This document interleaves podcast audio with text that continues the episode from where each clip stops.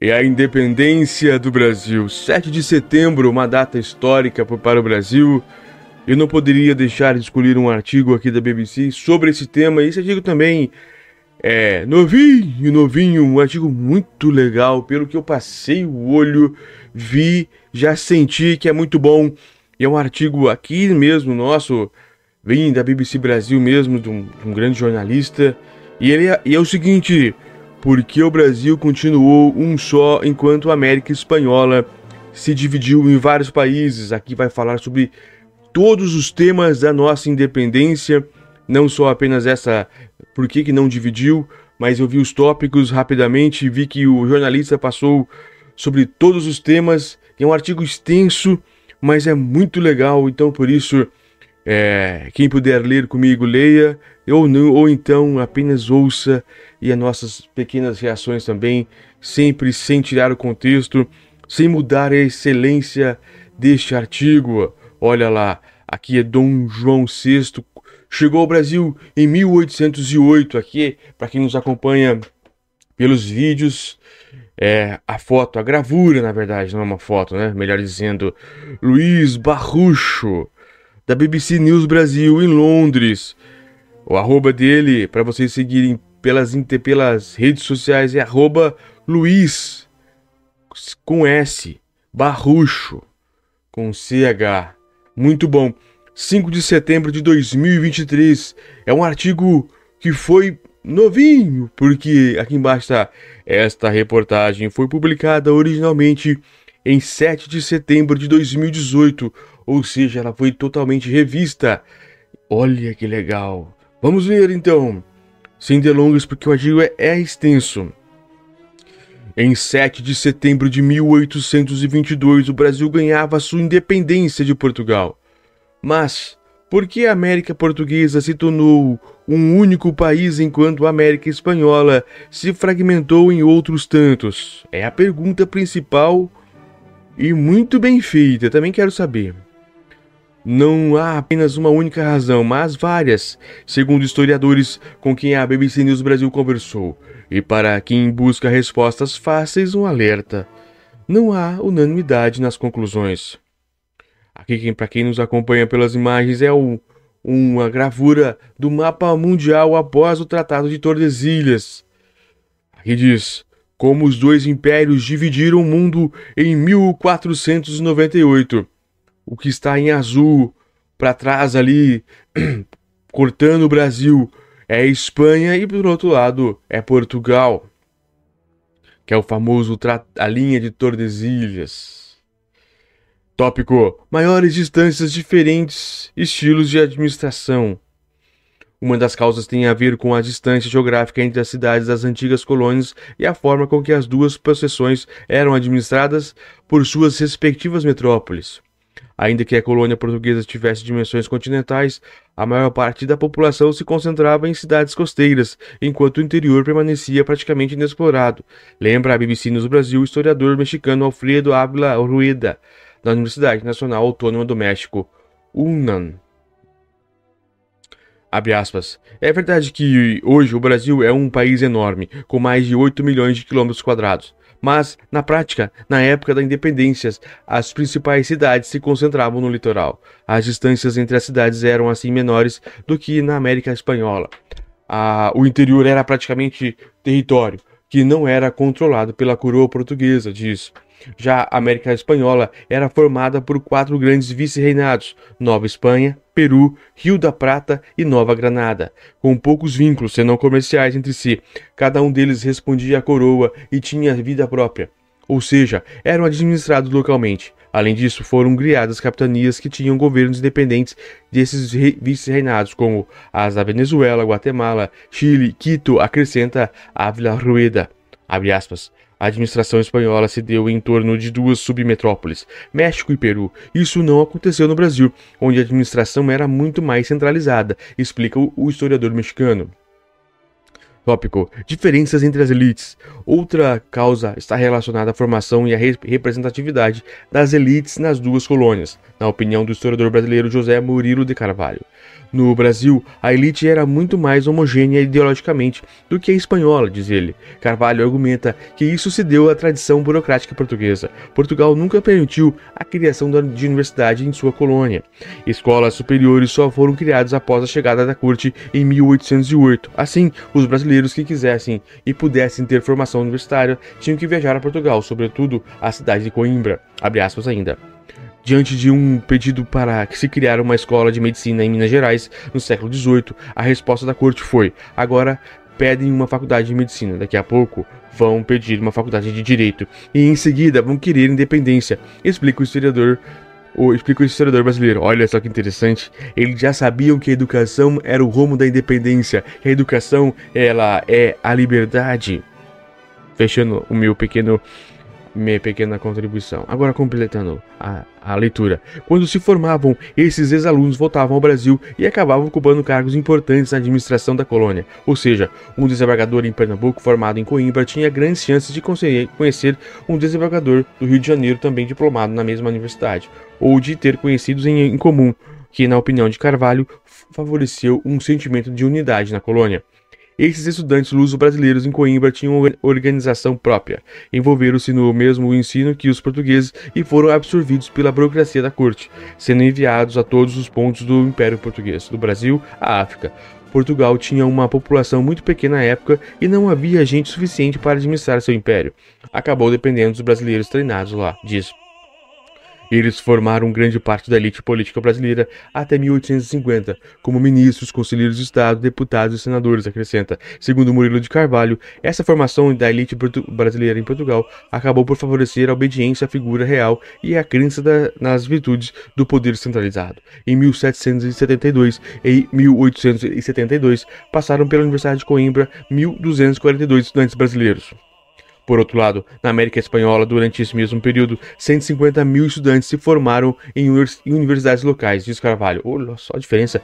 Havia pelo menos 23 universidades na colônia, três delas apenas no México. Só a Universidade do México formou 40 mil estudantes. Dessa forma, argumenta o historiador, quando os movimentos independentes na América Espanhola começaram a ganhar força no século XIX, eles surgiram coincidentemente no, nos locais onde havia universidades, e praticamente todos esses locais com universidades acabaram dando origem a um país diferente. Ávila Rueda contesta, contudo, essa última hipótese, abre aspas. Essas universidades eram, em sua maioria, reacionárias, aliadas à coroa espanhola, diz. A Universidade do México, por exemplo, era muito reacionária, a tal ponto que em 1830, após a independência do México, o governo mexicano decidiu fechá-las porque acreditava que não seria possível reformá-la, acrescenta.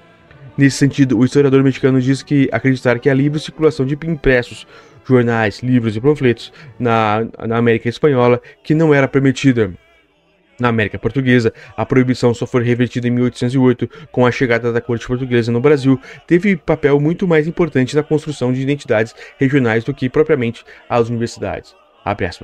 Já na América Portuguesa, tudo que era consumido vinha de Portugal, o que gerava esse vínculo muito forte com a metrópole lembra mas fato inconteste que era que, na América Espanhola, os nascidos na colônia eram chamados crioulos, e a elite local, grandes proprietários de terras, arredatários de minas, comerciantes e pecuaristas, eram desprezados em relação aos nascidos na Espanha, os peninsulares. Até 1700, quando a Espanha era governada pela dinastia de Habsburgo, a, as colônias tinham bastante autonomia. Mas tudo mudou com a reforma, reformas borbônicas feitas pelo rei espanhol Carlos III Naquele momento, a Espanha precisava aumentar a extração de riquezas de suas colônias para financiar a manutenção de seu império e guerras nas quais estava evoluindo. Com isso, a coroa decidiu expandir os, pri os privilégios dos peninsulares, colônios nascidos na, na, Espanha, que passaram a ocupar cargos administrativos anteriormente destinados aos crioulos. Ao mesmo tempo, as reformas realizadas pela Igreja Católica reduziram os papéis e os privilégios do baixo clero, que também era formado em sua maioria por crioulos. Tópico: Napoleão invade Portugal e a família real portuguesa foge para o Brasil. Outro motivo que explica a manutenção da unidade no Brasil, se não a mais importante, foi a fuga da família real portuguesa para sua então maior colônia, de acordo com os historiadores. Em 1808, com a invasão de Portugal por Napoleão Bonaparte, o príncipe regente João fugiu para o Rio de Janeiro, transferindo não somente a corte, mas toda a burocracia do governo, arquivos, biblioteca real, tesouro público e cerca de 150 mil pessoas, ou 15 mil pessoas, perdão. O Rio de Janeiro virou então a sede político-administrativa do Império. A presença do rei em território brasileiro serviu como fonte de legitimidade para que a colônia se mantivesse unida. O rei era um herdeiro legítimo do poder temos dificuldades de entender a importância disso, mas naquela época a figura de Dom João VI como monarca tinha muita força. Diz a BBC News Brasil o historiador americano Richard Graham, professor emérito da Universidade de Texas e considerado um dos maiores especialistas em história da América Latina nos Estados Unidos. Carvalho explica que a transferência trouxe para o Brasil toda a burocracia portuguesa. Portugal passou a ser uma dependência, uma dependência desenvolveu-se, portanto, um foco de legitimidade política no país. Se Dom João não tivesse vindo para o Brasil, a, o país teria se dividido em cinco ou seis países. Os lugares de maior desenvolvimento econômico, como Pernambuco e Rio de Janeiro, teriam conseguido sua independência, assinala. Tópico. Enquanto isso, o rei espanhol é forçado a abdicar do trono. Na Espanha, contudo, essa fonte de legitimidade foi questionada após a invasão de Napoleão. Ele forçou o rei espanhol Carlos IV e seu filho Fernando VII a abdicar do trono a favor de seu irmão José Bonaparte, mais tarde José I da Espanha. Na colônia, a notícia caiu como uma bomba. Aqueles que viviam na, na, América Espanhola já não sabiam mais quem obedecer. Surgiram juntas administrativas, muitas das quais no começo governavam o Fernando VII, recusando-se a receber ordens das juntas semelhantes formadas na Espanha. Após a invasão de Napoleão, o governo espanhol foi dividido em inúmeras juntas administrativas, ou quando Napoleão foi derrotado, esses líderes locais já tinham experiência de autogoverno, reconduzindo o trono em 1814. Fernando VII não garantiu a autonomia deles e tentou usar a força para restabelecer a submissão das colônias. Esse fato, ali, esse fato aliado à política discriminatória por parte da, da coroa espanhola em relação aos nascidos nas Américas fez com que eles se rebelassem, inspirados pelos ideais iluministas espalhados pelas revoluções americana e francesa. Com o apoio de outras castas, eles, tra eles travavam lutas sangrentas contra a Espanha por independência entre 1809 a 1826. Por outro lado, quando Napoleão foi derrotado, Dom João VI elevou o Brasil à condição de Reino Unido a Portugal. Também permaneceu no Rio de Janeiro até que as cortes exigissem seu retorno a Lisboa em 1820 e aceitasse uma constituição liberal. Dom João VI deixou seu filho Pedro como príncipe regente no Brasil. Em 1822, Pedro tornou o Brasil independente, coroando a si mesmo como Dom Pedro I. O Brasil ganhou então a independência como uma monarquia constitucional. Termo social. Preocupações econômicas e sociais também contribuíram fortemente para assegurar a unidade no Brasil. Segundo Graham, fazendeiros e homens ricos das cidades acabaram aceitando uma autoridade central por dois motivos: a ameaça de desordem social e o apelo de uma monarquia legítima. Um possível desmembramento do Brasil em diferentes países poderia colocar em xeque o firme controle social desejado pelos proprietários de terras escravocratas. Inicialmente, eles achavam que conseguiriam manter a, o respeito e a obediência, mas revoltas populares provaram o contrário na prática. No Haiti, por exemplo, a independência significou o fim da escravidão. Embora o Brasil tenha conseguido sua independência de Portugal sem recorrer à luta militar generalizada, os líderes regionais procuravam maior liberdade em relação à capital, o Rio de Janeiro, diz Graham. Mas, com o tempo, eles perceberam que essa vontade de reivindicar um autogoverno regional ou independência completa do governo centralizado poderia enfraquecer sua autoridade, não somente sobre os escravos, mas também sobre as classes inferiores em geral, ou seja, temiam desordem social. É importante lembrar que o Brasil era um país de escravos. Eles compunham grande parte da população. Era muito perigoso que as classes dominantes começassem a brigar entre si e colocassem um risco na sua legitimidade. Destaca Graham. Esse, esse, essa classe dominante temia que esses escravos pudessem aproveitar-se de divisões internas para se rebelar, acrescenta. Na América Espanhola, por, por outro lado, diz o historiador americano, as elites aprenderam que poderiam lidar muito bem com a população enriqueta Todos os países hispano-americanos tomaram medidas que objetivaram terminar com a escravidão, possivelmente para diminuir o perigo de, da revolta escrava. Mestiços e alguns mulatos, como na Venezuela, tinham o comando das forças militares e eram frequentemente recompensados com posses de terras dos monarcas, monarquistas, diz. Estatísticas sobre o comércio de escravos embasam tal proposta. Entre 1500 e 1826, a América Espanhola recebeu 1,3 milhão de escravos trazidos da África. No mesmo período, desembarcaram no Brasil 4,9 milhões, segundo dados da The Transtraf Atlantic Slave Trade Database, um esforço internacional de catalogação de dados sobre o, o tráfico de escravos, que inclui, entre os, a Universidade de Harvard. Olha só, parênteses, 4, quase 5 milhões de pessoas naquela época foram escravizadas e vieram para o Brasil. 5 milhões de pessoas. Só aqui no Brasil. É muita gente. É muita gente mesmo. Hoje, imagina aquela época. Espantoso. Eu não sabia que, era este, que estes números eram eram desse, desse Transatlantic Slave Trade Database, que é na verdade Harvard. Muito muito impressionante. Continua na leitura. O levantamento foi possível porque os escravos eram uma mercadoria registrada na entrada e na saída dos portos, sobre o qual incidia cobrança de impostos. Nenhum outro lugar do mundo recebeu tantos escravos.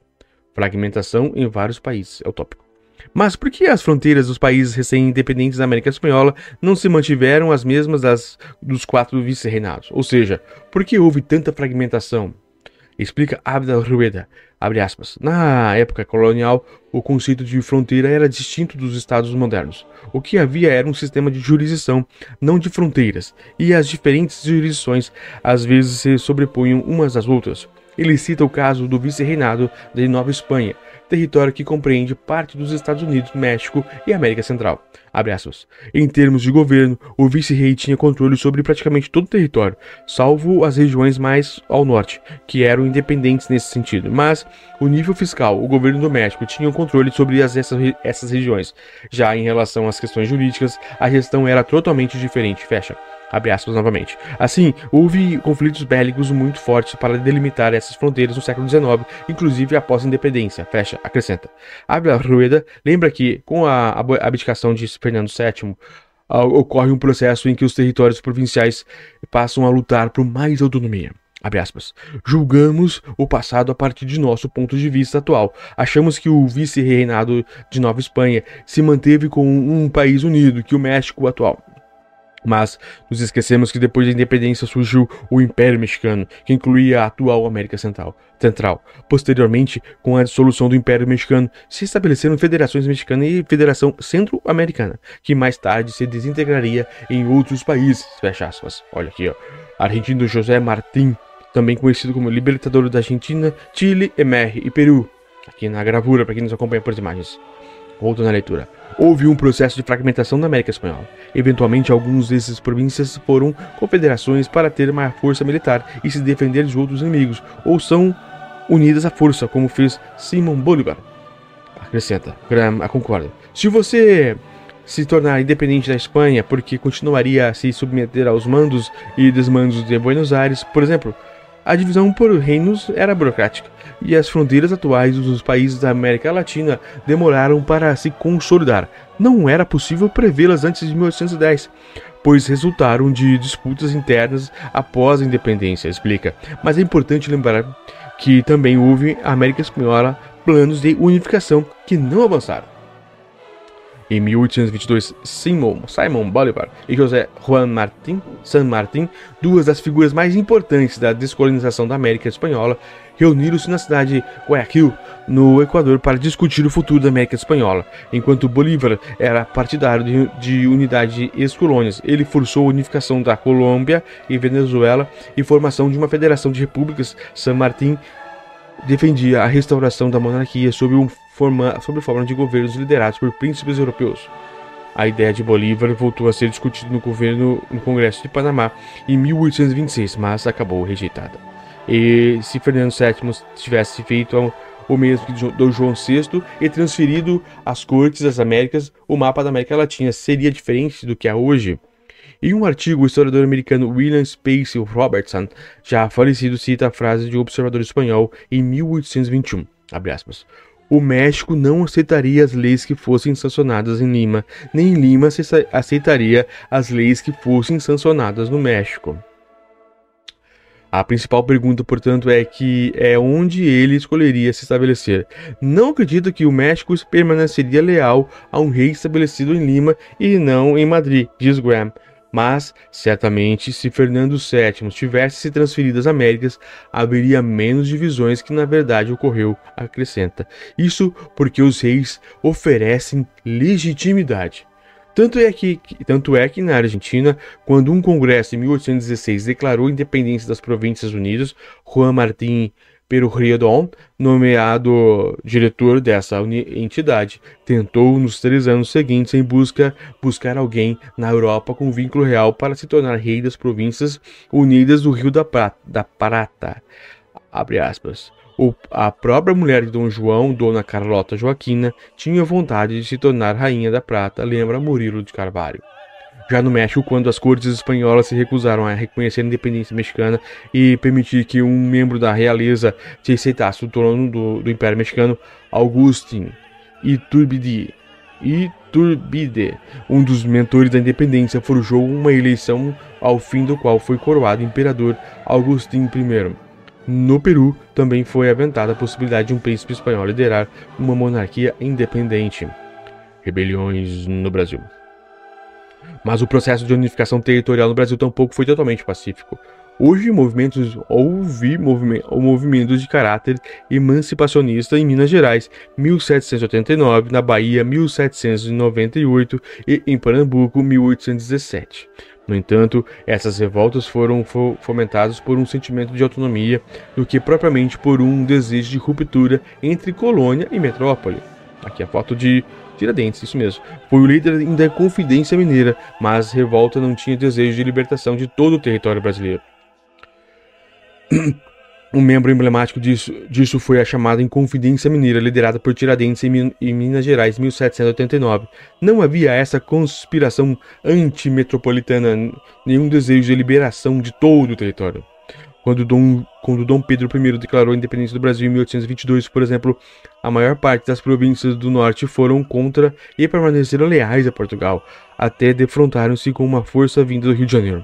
Assim, Ainda assim, como lembra Graham, mesmo os grupos do Sul que declararam sua aliança de Dom, Pedro I em meados de 1822 não significava o triunfo do nacionalismo. Ao contrário, eles simplesmente preferiram o domínio dele com a promessa de autonomia local, os domínios das cortes portuguesas que ameaçavam essa autonomia. Abra Rueda acrescenta que, abre aspas, como na América Portuguesa não houve uma guerra de independência e sim uma continuidade com a transferência da corte o governo do Rio de Janeiro tinha mais força para suprimir essas rebeliões. Em contrapartida, o governo do México não tinha força suficiente para evitar desmembramento na América Central, tampouco o governo de Buenos Aires em relação ao Uruguai ou Paraguai, acrescenta. Acordo de interesse. Segundo a historiadora brasileira Lilia Schwartz, a independência do Brasil foi uma solução de compromisso entre as elites no sentido de primeiro evitar uma mudança estrutural na então colônia que se tornaria um país a evitar grandes conturbações sociais. Houve um ajuste entre as várias elites locais no sentido de preservar a escravidão, evitar o formato de uma revolução, inclusive sabendo que havia ocorrido na América Espanhola e, e conseguir manter o, o país unificado, acrescenta. Graham concorda. O governo central não foi imposto às pessoas influentes ou até mesmo vendido a eles. Eles, a elite brasileira, o escolheram assinar. Eles procuravam a legitimidade porque sem ela sua autoridade local permaneceria relativamente fraca. Eles desejavam fortalecer a hierarquia porque ela valida, validaria a sua própria posição como local predominante. Para alcançar esses objetivos, eles construíram um estado central simbolizando o imperador. A monarquia tinha sua unidade. A presença do imperador foi fundamental. As elites pretendiam que o imperador fosse uma espécie de símbolo a unificar as diferentes províncias e que, de alguma forma, ele fizesse uma passagem não tão convulsionada como no restante da América Espanhola. Sabemos que a história não foi bem assim, mas foi o que aconteceu no momento da independência, diz Schwartz. Por fim, a, a opção por mais um governo central, até de afastar o espectro da, da, de uma anarquia social, também favorecia estender o poder dessas elites, uma vez que cabia a elas as indicações aos cargos públicos, como oficiais da Guarda Nacional, delegados de polícia e juízes.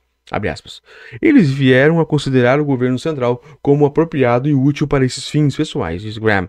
Já no final do século com a unidade do Brasil já assegurada e a escravidão abolida, as elites já não precisavam mais de um símbolo vivo de Estado para estabelecer sua legitimidade. O império acabou destronando pelo exército, que o império acabou destronado pelo exército, que proclamou a república quase sem disparar um único tiro.